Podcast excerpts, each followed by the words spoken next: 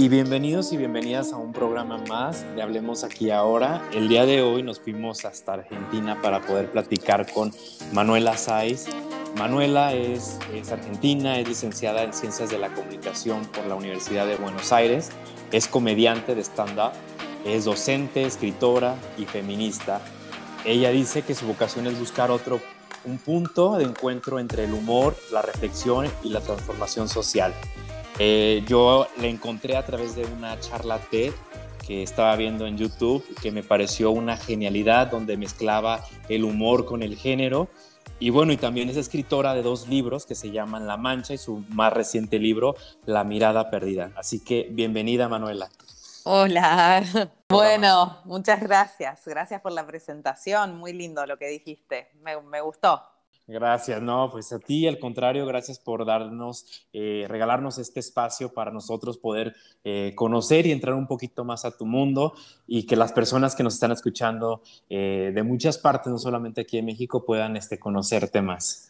Sí, qué lindo, que es una forma de, viajar, digamos. Sí, y qué increíble, ¿no? Esta parte de poder hablar con gente de todo el mundo y, compartir diferentes opiniones para que la gente tenga más opciones y puedan este, conocer diferentes formas de pensar, ¿no? Sí, me parece que está buenísimo. Em, porque de verdad que las redes muchas veces acercan. no sé, por ahí da la sensación de que todo está muy lejos o muy difícil pero de repente hay personas con las que conectás, que están en otro lado del mundo, que si no fuese por un contenido en redes, no, no te enterás. Y eso me parece maravilloso. Más allá de que, viste, no sé, quizás para quienes utilizan las redes como para difundir su trabajo, por ahí es un poco como, uy, el algoritmo, y no me muestra esto, y no me muestra el otro, como que estamos a veces muy metidos en esa rueda y nos olvidamos de que, como que detrás de, de las pantallas bueno, Manuela, antes de iniciar con este podcast, me encantaría hacerte unas preguntas para las personas que te siguen y las personas que aún no te conocen y te están descubriendo en este podcast, te puedan conocer un poquito más cómo eres, cómo piensas y cuál es como tu forma de, pensar y moverte en este mundo. ¿Te parece? Sí, me parece. En estas preguntas me respondes lo primero que se te venga a la mente eh, de la forma pues más honesta, ¿sale? Bueno. Si pudieras cambiar una cosa en este mundo, ¿qué sería? La pobreza. ¿Qué te hace reír? Me hacen reír los golpes, los videos de bloopers de caídas. Es muy pavo, pero bueno, es eso. ¿El peor defecto del ser humano? La avaricia. Si pudieras elegir entre dulce y salado. Dulce. Si fueras a morir en un año, ¿qué cambiarías de tu vida ahora? Mm, creo que nada. Ok. ¿En qué crees? No me quiero morir igual, ¿eh? sí, sí, sí. Eh, pero el que no quieras cambiarlo es eso habla bien, ¿no? De que estás bien en tu vida. Eh, ¿En qué crees espiritualmente hablando? Em, creo en la reencarnación, creo en la conexión entre almas, eh, creo en la magia. Ok. ¿Cuál es el libro que más te ha marcado? El diario de Ana Frank. ¿Qué te da miedo? Em, ¿Qué me da miedo? El sufrimiento físico, digamos. Eso es como algo que me da miedo. Si nadie te juzgara ni tú misma, ¿qué sería eso que harías? Sería bailarina y cantante. si te pudieras tomar un café, ¿con quién sería? ¿Algún personaje de la historia? Con Frida Kahlo. Ok, mexicana, por cierto. Sí, la amo. Sí, lo máximo. ¿Cómo te gustaría ser recordada? Em, y como alguien que intentó transformar. ¿Tu lugar feliz? El mar. ¿Cuál es la música que más disfrutas? Em, la cumbia. Sí, sí. ¿Cuál es su fuente de energía para recargarte? El sol. Siempre busco, siempre estoy buscando el sol. Manuela en una palabra. Em, creación. Ok. Manuela, pues estas fueron eh, una parte del segmento que para mí es muy importante porque es ahí donde son quizás preguntas que no esperabas, te podemos conocer. Pero salió muy rápido, parece como si estuviese ensayado, ¿no? Pensé que por ahí dije, uy, va a ser difícil y no, fue pum, pum, pum. No, porque tienen las respuestas muy rápidas, ¿no? O sea, de que... ¿Qué sí, pasó? sí, sí. Pero no sabía eh, que las tenía, fue como que fueron saliendo. Ajá, sí, sí, las tenías literal en la, en la punta de la lengua. ¿eh? Igual después me voy a arrepentir como comediante porque digo, dije que me río de caídas y es muy básico. Los bloopers de caídas son como lo más obvio del mundo, lo más tonto para reírse, pero no sé, yo veo un nenito corriendo que se cae y me voy a reír. Es, algo que no va a fallar. Más allá de que después me gusta mucho la construcción del humor. Ok, muy bien. Eh, no me juzguen. no, no, no, para nada. No me juzguen. Manuela, este, todos tenemos una historia y queríamos saber cuál es tu historia, cómo llegaste a convertirte en lo que eres ahora, escritora, el, ser comediante de stand-up, eh, ser mujer, porque sabes que en este episodio vamos a hablar de los estereotipos. sí, mujer eh, nací, no me convertí. Ah. Sí, sí, sí. Eso está bueno aclararlo. Sí, nací, sí, no me convertí, pero en otras cosas me convertí. ¿Cómo, cómo llegaste a todo esto? Em, eh, Pienso que mucho de, la posibilidad de convertirme en la persona que soy hoy es eh, haber salido quizás de la ciudad en la que vivía y mudarme a Buenos Aires. Creo que fue un punto clave, pero también creo que como que tener el, no sé, un motor interno que me impulsó a ir por algo, aunque no supiese bien qué era en el momento. Yo es como desde muy chica tuve la sensación de que, de que tenía algo que comunicar, aunque no sabía ni cómo ni qué. O sea, era como esa, esa idea de fondo siempre latente. Y, entonces, em, cuando yo terminé el secundario, mis papás estaban separados, no tenían plata para mandarme a estudiar a Buenos Aires, que es lo que hacían la mayoría de mis amigos, porque entre Leu no hay universidades. es a, Trelew es a 1500 kilómetros de Buenos Aires. Ok. Y me dijeron, mira, no te vamos a poder bancar que vayas a estudiar. Eh, y yo me conseguí, o sea, me conseguí una beca en base a tener un buen promedio y eh, moverme para, para, para hacer, todos los formularios y demás. Y conseguí la beca y ahí me vine a estudiar comunicación. Eh, ok Ahí eh, hubo una materia que tenía que ver con la escritura, que fue como que me, hizo dar cuenta que tenía muchas ganas de escribir y me hizo como empezar a confiar que tenía algo para decir o una, forma de, decir algo. Y después con la comedia, que a mediados de la... Yo estudiaba comunicación, siempre, siempre hice muchas cosas en simultáneo, estudiar, laburar. Eh, bueno, empecé un taller de stand-up, que fue algo así como muy... Ah, que lo hacía para divertirme y para adquirir una herramienta. Y fue algo que realmente cambió mi vida. Primero, el contacto con el humor eh, en, la vida cotidiana, digo, poder reírme de situaciones, poder eh, hacer un chiste en una situación que, sé, por ejemplo, te tiro una muy así específica. Hace un tiempito organicé un picnic para que vengan lectores a que yo les firme los libros que tenían o si querían comprar el libro y encontrarnos y conversar un poco. Cuando llegamos había un pequeño grupo de los que llegaron temprano y una de las pibas estaba contando todas cosas terribles, que tenía trastorno de la personalidad, que estaba medicada, que en, en el colegio eh, que nadie la quería, qué sé yo. Y yo de repente dije, bueno, nada alegre, ¿no? Pero como que tiré el chiste para descomprimir y pudimos seguir divirtiéndonos eh, a partir de ahí. Como que es una herramienta el humor que realmente me, cambió la vida. También me permitió subirme al escenario, conocer personas. Hoy por hoy doy clases en una escuela de stand-up, que es algo que me hace muy feliz. y, y, es muy lindo también eh, posibilitar a otras personas a que conecten con, el humor, para lo que sea que pueda servirles en la vida, creo que el, humor y conectar con la energía de la risa es algo que realmente te, puede hacer la diferencia. Sí, yo creo que, yo creo que alguien que, que, te saca una carcajada y que tiene ese poder como tú lo tienes de, de hacer reír a las personas es, es, una magia especial, es una energía especial porque no, no cualquiera, no cualquiera tiene ese talento para hacerlo. Además es muy lindo cuando te encontrás con alguien que decís, ay, qué, viste, eh, como esa cosa de me voy a juntar con tal y sé que me voy a reír. Eso es, es, genial, me parece que es súper. Y es muy lindo hacer reír a la gente también. Es como algo, no sé, se juega mucho el ego arriba del escenario, que es algo que yo vengo, el ego como idea, trabajándolo, pensándolo, dándole vueltas.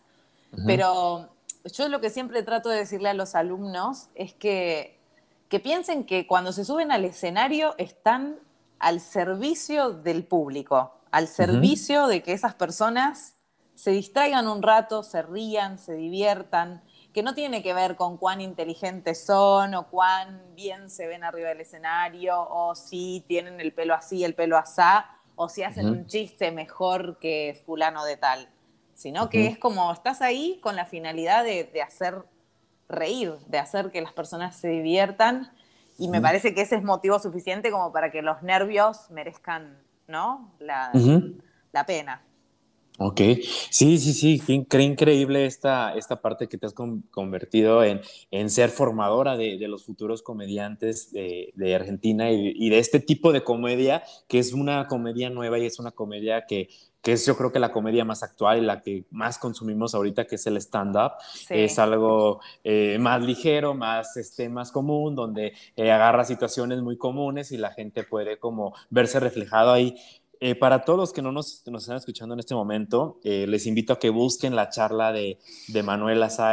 Eh, la verdad es que fue una genialidad cómo, cómo llevaste eh, a las personas, al público y a quienes te escuchamos y te dimos a través de, pues, de internet, cómo nos hiciste reflexionar con, con algo tan simple, pero también con comedia, cómo fusionaste el, el, hacernos pensar y el hacernos darnos cuenta de una cosa que está, eh, digámoslo, mal en el mundo, esa situación. Sí hacerlo sí. con una forma de comedia y hacernos pensar y hacernos recapacitar en, en, en lo mal que como sociedad a veces estamos y, y, no nos paramos como a detenernos, como a reflexionar eso que hacemos.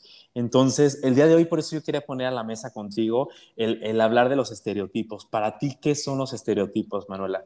Eh, para mí los estereotipos son como cajitas uh -huh. en las que metemos cosas o personas eh, y que nos permiten de alguna forma resolver y hacer como si la mente pudiera hacer un copiar, pegar, copiar, pegar, que uh -huh. nos aleja de nuestra, de nuestra conexión.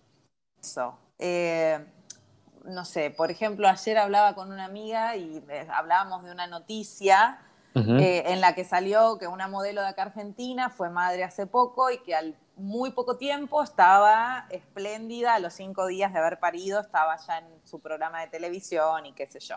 Uh -huh. Y um, yo le contaba a, a, a, una amiga que mi cuñada dijo, ay, cuando, ¿cómo me gustaría reencarnar en Pampita? Dijo, y yo le dije, mentira, le digo, porque si fueses Pampita te estarías quejando de que no tenés la juventud que tenés vos, que sos más joven que ella, que la piel, que las arrugas.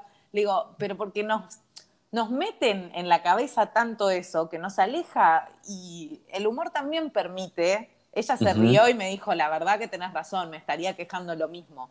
Pero no uh -huh. se estaría quejando porque es una jodida, se estaría quejando porque el mundo nos uh -huh. condiciona para eso. Entonces, muchas veces es un poco desgastante o doloroso ver que detrás de, de lo que nos condiciona, de lo que nos encorseta, hay uh -huh. mecanismos operando, pero que bueno, que quizás con pequeños movimientos, pequeñas reflexiones o pequeñas cuestiones podemos hacer un cambio. Que no es que tenés que, no sé, volver a nacer para deconstruirte o para repensar una idea. Es cierto. Eh, sí, yo es creo cierto, que es así.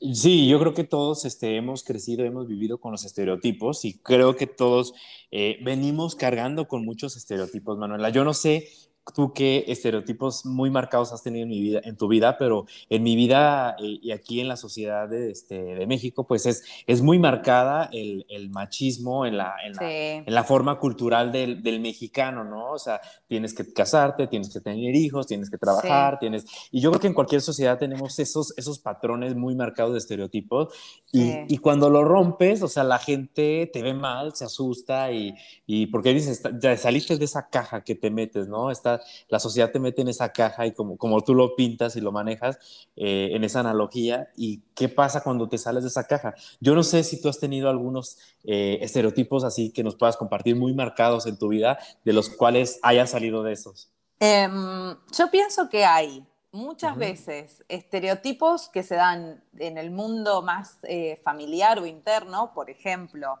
un estereotipo con el que me habían tipificado a mí en mi familia era con que era tonta. Tonta o muy sensible.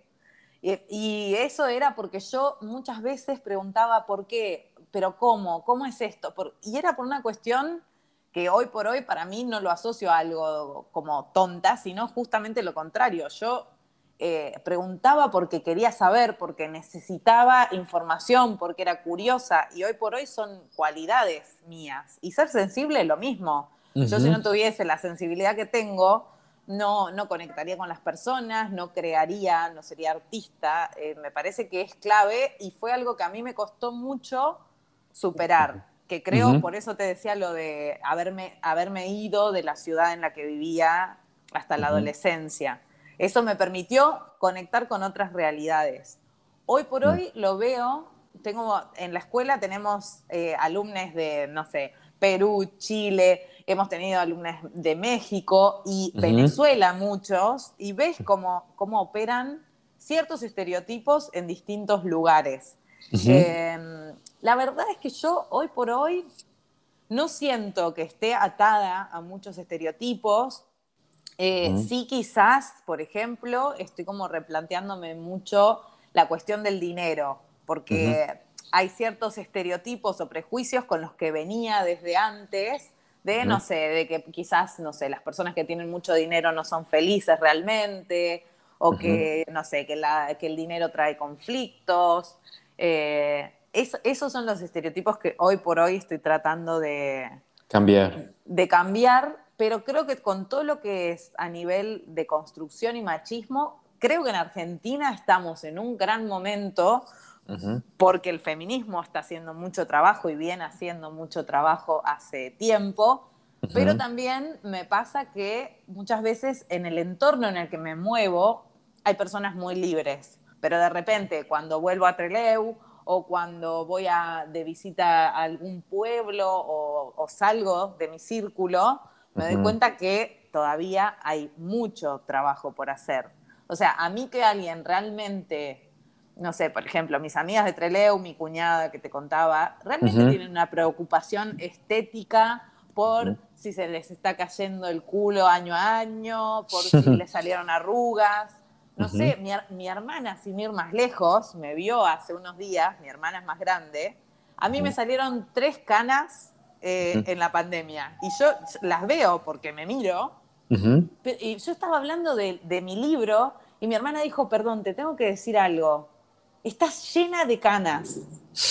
Eh, y bueno, o sea, eso podría afectarme o también puedo decir, bueno, son los ojos con los que ella me está mirando. Y quizás para ella eso sería un problema. Eh, para mí no. Exacto. sí, quizás es raro, esto como ver el paso del tiempo en el cuerpo, decir, wow, tenía el pelo de un color y ahora es de otro, eh, qué sé mm. yo, pero no, que sea como un no puedo salir de mi casa, que, que sea una limitante, creo que es, es una preocupación. Y me parece que es trabajo de cada persona salir de ese lugar o preocuparse por por lo menos, no sé, como, como alguien que va a terapia, si tenés un problema que te hace infeliz en tu vida, decís, bueno, voy a terapia para ver cómo puedo ser más feliz, cómo puedo estar más tranquila.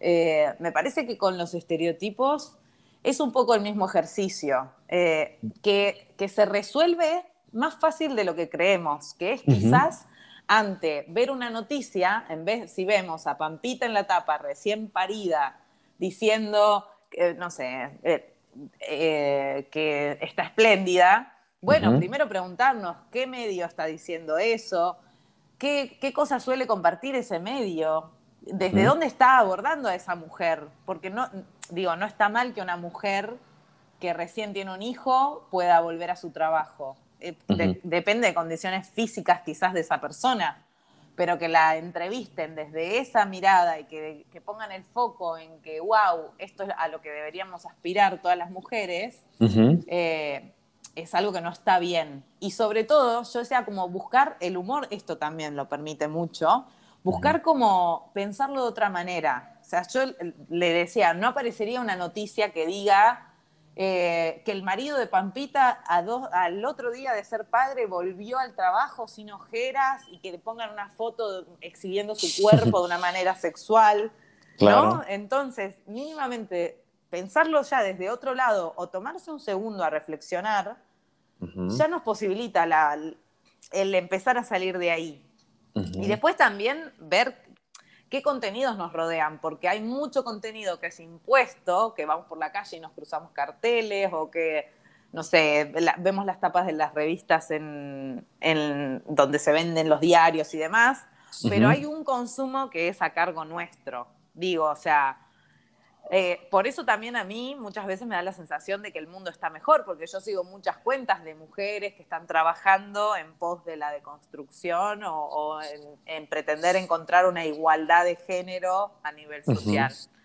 Eh, pero bueno, también cuando veo que hay un medio que todo el tiempo me está tirando en la cara, que tengo que ser flaca, depilada, feliz, eh, rica, exitosa, no sé, hay acá en Argentina siguen existiendo revistas que ponen en la tapa una nena de nueve años diciendo eh, la, influencer del año y cómo construyó su carrera. Tiene nueve años, es una nena, o sea, y, nada, eh, como que esas cosas hay que estar, hay que prestar atención. Sí, qué, importante, Manuela, es tener una, una, una, visión, una madurez como para poder discernir todo esto que vemos, como dices, pero ¿qué pasa, por ejemplo, tú ya eres una persona que tienes ciertas vivencias que te permiten separar, ¿no? O sea, decir qué hay detrás de esto, qué, qué tomo y qué no tomo, pero ¿qué pasa cuando esta información que dices en los medios nos están poniendo tanto a hombres como a mujeres eh, o de cualquier este género? Eh, estas, estas imágenes, ¿no? De éxito, de que tienes el cuerpo, tienes que lograr esto, tienes que ser así para encajar. O sea, ¿qué pasa cuando toda esa información la reciben personas que no tienen todavía un criterio, que están formando un criterio como un adolescente o un niño de nueve años, una niña de nueve años, que comienzan a obsesionarse y a, meterse estos estereotipos que incluso eh, en muchos casos puede llegar a problemas psicológicos y por ahí se, por eso se derivan algunas enfermedades alimenticias, eh, algunas este, situaciones este, mentales, ¿no? Que incluso hasta el, hasta el suicidio, que por no tener ese, mm. eh, eso que los medios los ponen, los llevan como los van acorralando y a veces los padres y, y la misma sociedad no tenemos la conciencia aunque Manuela, hay marcas ahora de, por ejemplo, de ropa, donde están poniendo a sus, a sus modelos completamente fuera de los estereotipos. Por ejemplo, Calvin Klein, que pone a, mujeres de talla grandes, a hombres ya con otras, con otras formas. Y, y eso me parece increíble decir, o sea, no solamente serán esos estereotipos que durante muchísimos años les presentamos, sino también existen estos tipos de cuerpos y, y poner cuerpos y, y una forma de publicidad más real, ¿no? O sea, más ese, auténtica, eso, es, eso es, algo que me gusta, pero la realidad es que la mayor parte de la publicidad sigue siendo idealista en México, en Argentina, en cualquier parte del mundo. Seguimos viendo a la, como dices tú, a la conductora que regresó espectacular, con el cuerpo, el pelo y sin, sin ojeras, y, y, cuando esa no, la, esa no es la realidad, porque no vemos de fondo que quizás tiene una nana que le cuida al niño, que la maquillista, y una mujer normal no lo va a lograr ni lo va a conseguir de esa manera, porque tiene que atender al marido o trabajar al mismo tiempo y cuidar al niño, y si tiene más niños, o sea, es una, es una falsedad y creo que todo esto termina eh, afectando nuestra salud mental en cualquier situación, aunque digas, estoy consciente, pero inconscientemente te, te va a la sociedad como acorralando y tienes que tener una, una independencia emocional muy establecida como tú lo tienes para poder decir, esto sí, esto no, y esto es una tontería, es una mentira. Eh, bueno, un montón de cosas. Eh, Sí. Yo pienso, por un lado, que a veces es como, como esa sensación, no sé, como si fuese el calentamiento global o la ecología, que te genera esa sensación de decir, el mundo se va a la mierda y nadie está haciendo nada, nos vamos a morir.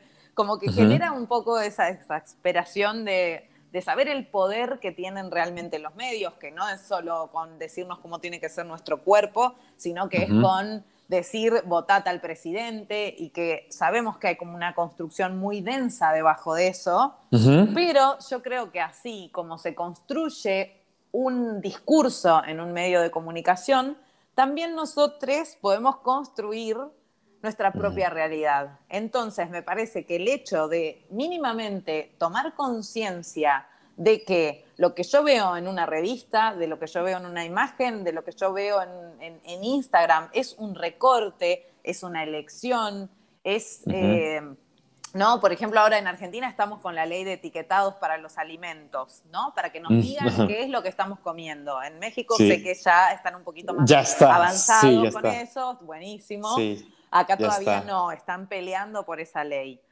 Hay personas Y, y sabes, que- sa- ¿sabes qué hicieron aquí en México también respecto a los Sí. alimentos? Perdón que te interrumpe.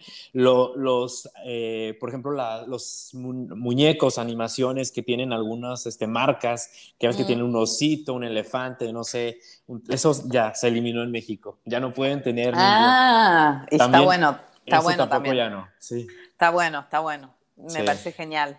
Bueno, digo, también confiar en que hay personas, hay eh, medios que están buscando algo diferente. Y que también esto, tener la idea muy presente de que es una construcción, así como, no sé, como en otro momento el nutricionista te decía, no, porque tenés que comer carne siempre, y de repente ahora hay personas que son vegetarianas y dicen, no, esto lo puedo compensar de esta manera, tal alimento me da tal cosa. Bueno, es como salir un poco del esquema. Y no hay nada más lindo también que ir en busca de lo que uno quiere. Eh, digo, tener la conciencia de que los medios son una construcción, de que no hay una realidad objetiva, sino de que es una construcción que se hace desde un eh, recorte, desde una mirada, desde una posición, también nos permite decir, bueno, a ver, ¿desde dónde me está hablando este medio? Saber que, no sé, que el mismo, el mismo canal de televisión tiene este diario y que este diario tiene esta, esta perspectiva, eh, fijarme con qué palabras hablan, como, eso por un lado, como tener, empezar a tomar un poco de, de conciencia a la hora de consumir. Lo, lo asocio mucho con la comida porque, porque lo que nos entra por los ojos también es alimento para nuestro cuerpo. Entonces es no solo si me estoy comiendo una lechuga que capaz me recuido en el gimnasio, pero después estoy viendo videos de pibas anoréxicas, eh, no sé, diciéndome que, que se supone que tengo que ser así. Eh, me parece lo mismo cuando hay, si criamos eh, niñas y niños, saber qué es lo que están viendo, cómo vamos a, a presentarle una variedad de discursos, pero hay que saber que hay cuentas que están tratando de hacer la diferencia, lo que vos decías de las modelos, la diversidad, hay marcas. No sé, yo de repente quizás no me gusta mucho la moda, pero sigo a una modelo que tiene vitiligo porque me parece que está buenísimo, porque es activista de la inclusión de, de esa, de esa cuestión en los medios. Bueno, sigo otra cuenta que se llama Mujeres que no fueron tapa y que revisa quiénes son tapa, cómo las muestran, eh, te muestra a otras personas que no tienen la posibilidad de aparecer en los medios masivos. Pero es, también me parece que las redes traen una posibilidad eh, a la hora de empezar a, a elegir. Y yo, por lo menos, bueno, no sé, creo que los dos somos comunicadores, tenemos redes y demás, pensar también qué rol estamos cumpliendo ahí y saber que es una construcción y tratar de, no sé, el otro día conocí a una, a una chica que me seguía en redes y me dijo, ay, sos igual que en Instagram. Y, y yo dije, bueno, sí, eh, es que trato de ser lo más parecido que puedo. Obvio que no sé, si voy a dejar una foto en mi feed, quizás no voy a subir una foto que tenga una lechuga en el diente, salvo que quiera hacer un meme o alguna cosa graciosa con eso. Saber que hay un cuidado, así como cuando subo un texto, lo edito, De la misma forma, quizás lo hago con una foto en la que, no sé, quiero que el fondo se vea más brilloso o lo que sea. Pero entender que eso también es una construcción. No sé, yo creo que dentro de todo eh, me muestro muy transparente. De, hecho, no sé, hay veces, por ejemplo, me pasó el año pasado que me separé y estaba realmente muy mal y tenía que seguir haciendo contenido en redes y tenía los ojos hinchados y por ahí estaba llorando. Y dije, bueno, esto también lo voy a mostrar porque es parte de, de mi vida. Y empaticé con muchas personas desde ahí, entonces también tenemos la posibilidad de, no sé, de, como de ser coherentes con el mundo que desearíamos, ¿no? digo, si yo, eh, si yo, no sé, no estoy de acuerdo con que se nos induzca a ser bulímicos, anoréxicos, y voy a tratar de, mostrarme, sí, mira, trato de entrenar, de cuidarme, pero no me estoy eh, pasándola súper mal en pos de llegar a algo que no existe. Eh, muchas veces dicen, por ejemplo, Pampita, que es una modelo muy referente, pobre, parece que hoy la tomé de punto, pero nos dicen, no, porque mira la Pampita, qué diosa la cara que tiene, pero vos ves Pampita y ni Pampita es Pampita, porque, ni, o sea, ni Pampita tiene la cara de Pampita, porque está con un montón de Photoshop, con un montón de producción encima, entonces, eso, qué sé yo, por ejemplo, yo ahora me hago pestañas permanentes, me recopa, me encanta, pero lo cuento en redes y la gente sabe que antes no tenía pestañas y que de repente ahora parece que tengo la mirada más fresca porque tengo pestañas y, nada, también eso, pensar que, el cuerpo puede ser una construcción, digo, que cada quien puede hacer su propio cuerpo como quiera, tatuarse, eh, teñirse el pelo. Eh, no sé, me parece que también es un poco permitirse jugar con eso. Y que yo digo, si a mí de repente me gusta probar tener pestañas permanentes,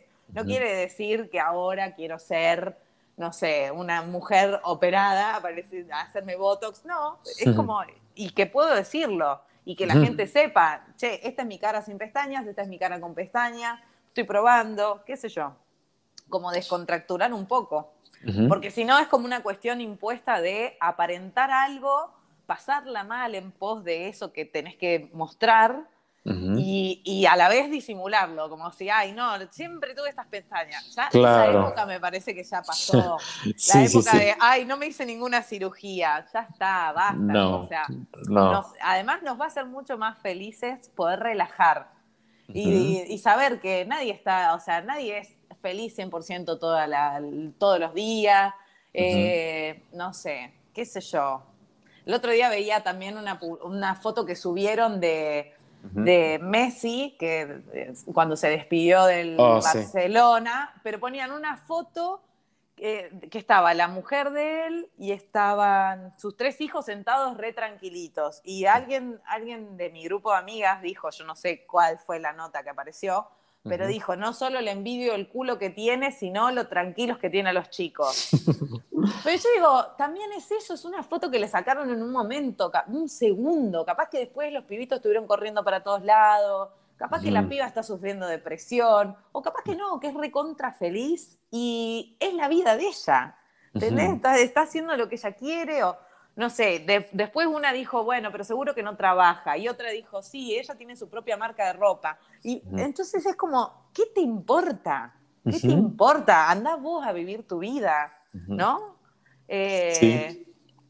Pero bueno, sí lo, o sea, lo que sí me gustaría como eh, subrayar es que esto, que ante cualquier cosa que nos crucemos de los medios, tenemos que saber que hay un recorte una elección, que aparece algo y otra cosa no aparece, eh, que de todas las posibilidades hay una elección y un recorte. Y que ante eso podemos pensarnos que el mundo es así y no cuestionarnos nada, porque también es muy fácil que, quedarse en la queja o quedarse en, bueno, soy infeliz, me deprimo porque nunca voy a tener el cuerpo de, o la guita de, o no sé, o el éxito de, pero bueno, también es una elección, a veces es más cómodo quedarse en, uy, este cajón de manzana ya está podrido, entonces no voy a ni gastarme en rescatar cuáles están comestibles y tratar de hacer, no sé, una torta de manzana. Estoy como muy, se ve que tengo hambre, me parece. Hablas mucho de comida y de pampita. Bueno, los tópicos del día.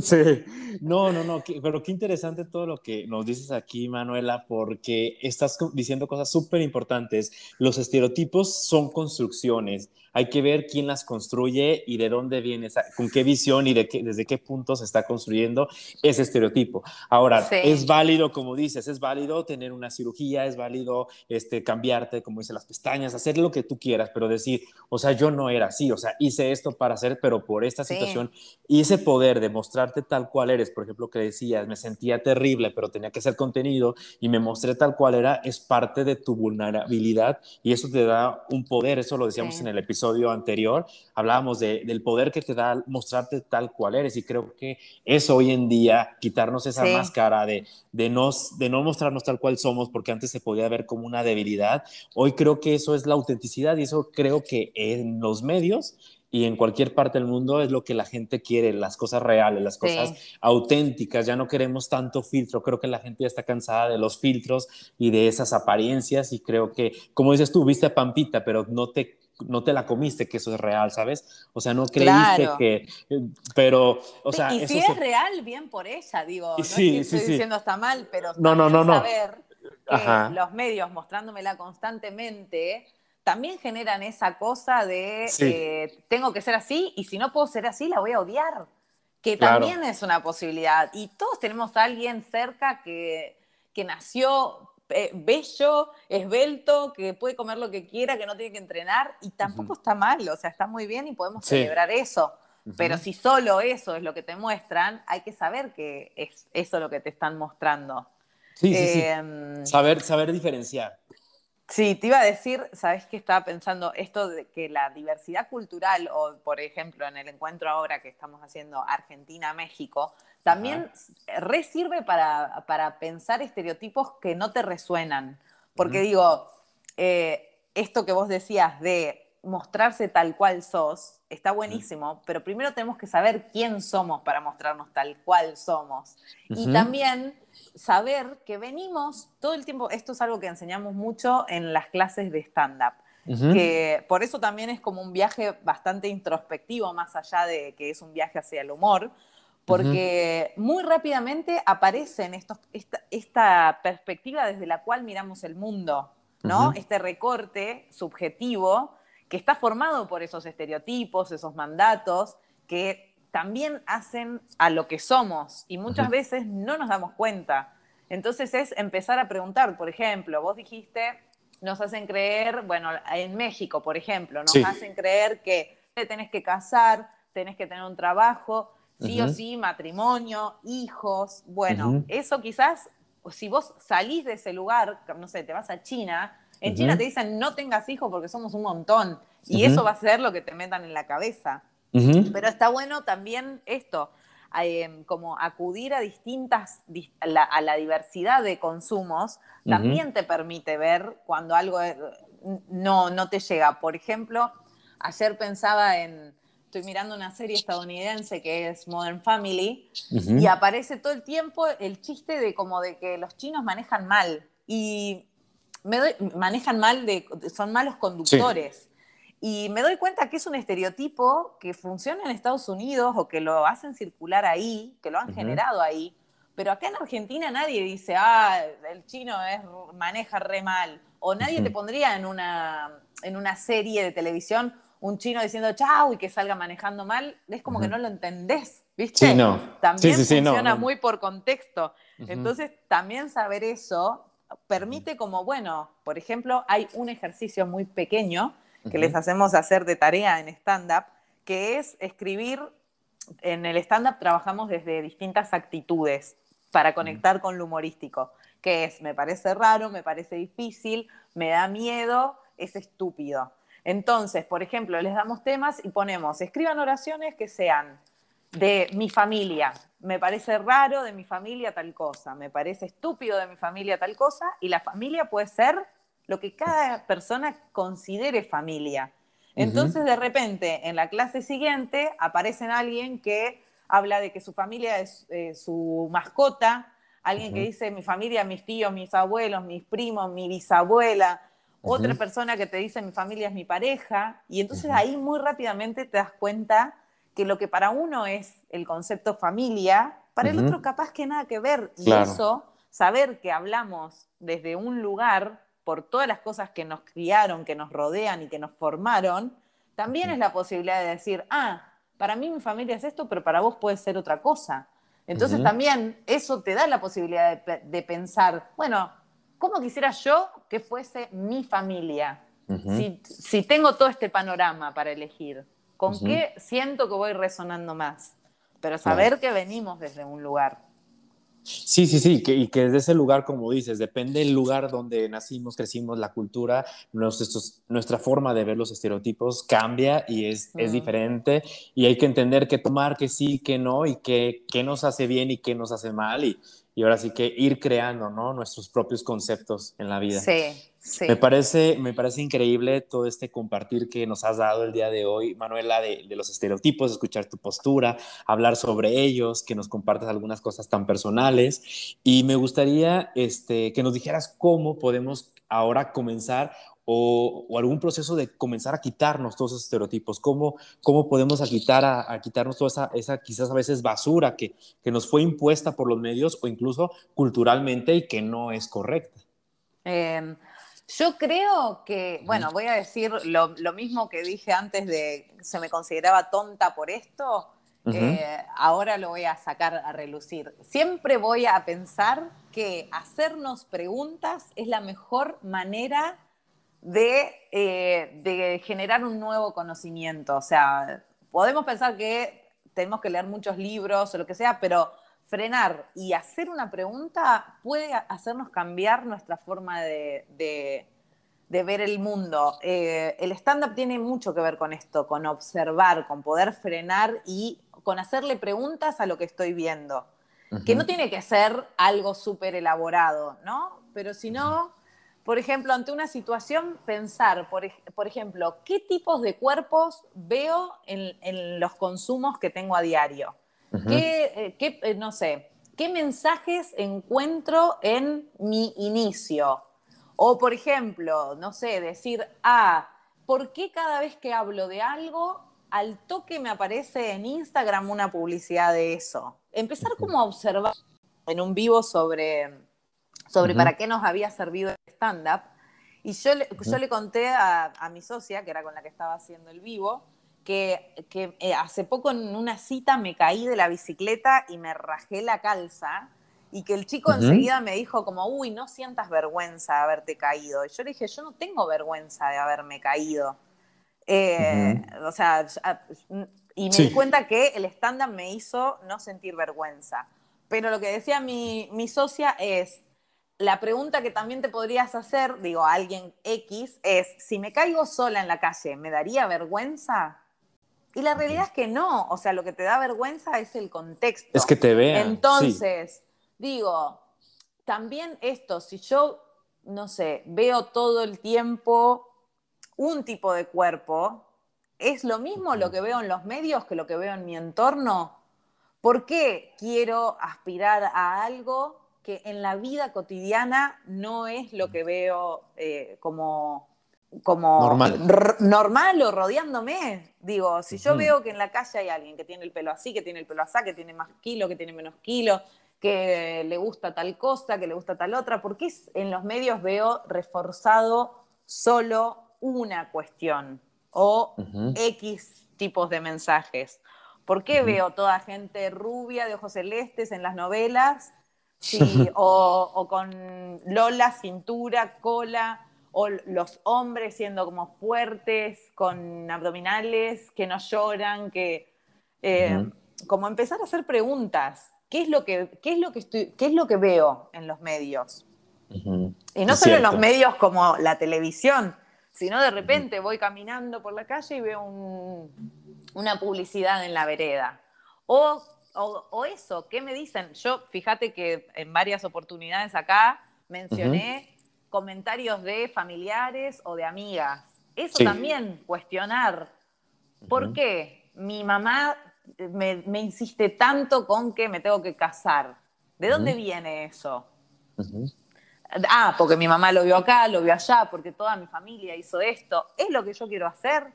Entonces, como que siempre una pregunta es disparador para ir en busca de, otras cosas. Lo mismo si, lo podemos hacer con alguien, ¿no? Digo, eh, como ejercicio personal está buenísimo, eh, no sé, pero después si con alguien más podemos decir, che, a vos, esto, esto que vos estabas haciendo, el ping-pong de preguntas, ¿qué te da miedo? Bueno, ¿y por qué tengo miedo al sufrimiento? Y siempre se puede escarbar, o sea, ahora en un ping-pong, pero siempre ir en busca de una respuesta que si no la encontrás, la tenés que crear. Y eso me parece que es lo, mejor que nos puede pasar. Siempre cuestionarnos, cuestionarnos todo lo que veamos, cuestionarnos a nosotros mismos, lo que vemos, a, quienes nos rodean. Qué, qué, buen mensaje, y pero aparte qué buena eh, forma de, de, nosotros ir quitando esos estereotipos, ¿no? El cuestionar. Y Manuela, como último mensaje, eh, ¿qué les dirías a todas las personas que te están escuchando en estos momentos y que eh, por primera vez te escuchan o quienes te siguen, que ya te conocen? Eh, estamos pasando por una situación mundialmente quizás compleja. Aún ya pasamos, la, dicen la peor parte, pero mm, aún estamos como regresando a la normalidad y no del todo. Este, y a veces hemos sufrido ahorita, los, las, estadísticas nos lo dicen, eh, mayor ansiedad, mayor este, eh, depresión, eh, problemas alimenticios, suicidios y, muchísimas cosas que, que, nos están como rodeando socialmente, que nos están atacando por toda esta pandemia como consecuencia y que la gente está como, de cierta manera, muchos están como sufriendo o este, se sienten como que sus vidas están como paradas, ¿no? ¿Tú qué les eh. podrías decir a todas esas personas? Hoy que, bueno, pará, diría, a las personas que recién me conocen, síganme. Eh, después diría, tengo muchas ganas de ir a México. Si alguien quiere ofrecerme un trabajo allá, yo estoy con la agenda dispuesta para irme un tiempo de viaje. Y mm, qué sé yo, eh, también podemos pensar eso, qué es lo que está frenado, pero qué es lo que se movió, ¿no? Porque digo, es como, es lo mismo que me pasó a mí con lo de la beca, no te podemos mandar a estudiar, bueno, entonces no, no puedo, me hubiese quedado entre Leo, no, yo generé ese movimiento para, para rebuscármelas de alguna manera. Me parece que el que está buscando nunca está frenado o está muerto o depresivo o mal. Es como el movimiento hace que que cambiemos nuestra realidad, o sea, también nuestra vida, nuestra historia, somos quienes construimos eso. Entonces también, eh, digo, o sea, sin llevarlo a un lugar ideal, pero no sé, yo qué sé, ahora, yo en la pandemia, pasé dos separaciones en pandemia. Cuando arrancó la pandemia me separé el día de San Valentín y quedé sola en mi casa y tuve que enfrentarme al miedo al virus, al miedo a la economía, al miedo a que todo se mueva, a tener que sostener una casa sola. Y de repente, bueno, pasó un año y ahora estoy, hoy voy a mandar el borrador de mi próxima novela a la editora. Y eh, tiene que ver sobre esto. Entonces, con todo se puede hacer algo. Eh, hay que aprender como a, a valorar los recursos que tenemos y si no tenemos, a cómo podemos desarrollarlos. Eh, me parece que es eso. Como, no quedamos pasivos. o sea, tu vida no es una película que alguien te puede venir a contar. Es una película que vos escribís y que vos decidís la trama en, en mayor o menor medida, pero yo creo que lo que uno pueda modificar o accionar o decidir, no hay que dejar fisura. O sea, yo no puedo hacer que el virus desaparezca, pero sí puedo elegir cómo voy a transitar eso o qué necesito para no sucumbir ante, ante una realidad que de repente cayó encima, que también es un recorte, porque, qué sé yo, no sé, ahora la novela que escribí eh, relata parte de la pandemia, pero ni en pedo aparece la pandemia como algo que, uh, de tragedia, paranoia. Eh, quizás es darle otro tinte. Y y bueno, encontrar como estos espacios. Eh, no, todo tiene que ser tragedia, me parece. Qué, qué, importante, este, Manuela, esto que nos dices, o sea, el, el, movernos, ¿no? O sea, sí, estás, estás pasando esto, pero como quien dices, el que busca movimiento, el que se mueve a actuar y eso, no puede estar como depresivo, no puede estar como triste porque está buscando una solución para cambiar y crear esas, esas oportunidades para salir adelante. Sí, sí. Y como en tu nueva novela, que ojalá eh, pronto la podamos leer, ¿cómo Va a estar disponible en sí. marzo 2022. Ah, sale, ok. Sale al mundo. La novela de amor. Ah, ok, ok. Algo distinto a lo que tienes anteriormente. Sí, sí. Va, okay. va cambiando la cosa. Y, y, qué bonito mensaje este, nos das a todos. Eh, Manuela, la verdad que me estoy, estoy, feliz de haberte conocido, de haber podido conversar contigo. Eres una gran mujer, eh, un gran ser humano. Me encanta que tú, durante toda la conversación hablaste con lenguaje inclusivo. Es algo intento, que, ¿viste? Alguna sí, pero intento. Sí, creo que es algo de lo que tenemos que todos aprender a cambiar y a incluirlo en nuestra vida diaria, porque creo sí. que es, es parte de nuestra evolución como sociedad y creo que el tema de hoy que hablamos fue algo muy bonito y que espero que a muchas personas como a mí me hayan servido y te hayan este, sentido como yo te sentí, como ese gran ser humano que eres y una mujer súper inteligente, apasionada, activa y con un gran sentido del humor. Así que muchísimas no, gracias, Manuela. Qué lindo. Gracias, César. César Fabián, me encanta doble nombre. Eh, es apellido. Gracias. Fabián. Ah, es, uh -huh. apellido. Acá en Argentina sería tu es, nombre. Ah.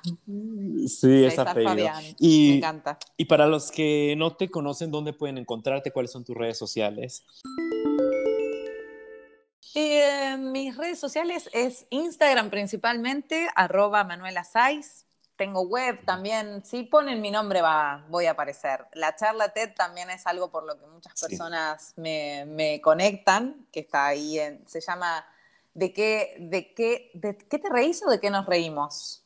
Uh -huh. ¿De qué no, te reís? Se, ah, porque es así la cosa. Se llama ¿De qué te reís? La charla, y esa charla inspiró un podcast que hago de comedia y de construcción con mi escuela de stand-up, que está en Spotify y que se llama ¿De qué nos reímos? Entonces ahí, ¿Sí? por eso no me acordaba justo el título. Pero bueno, sí, nos encontramos, nos podemos encontrar.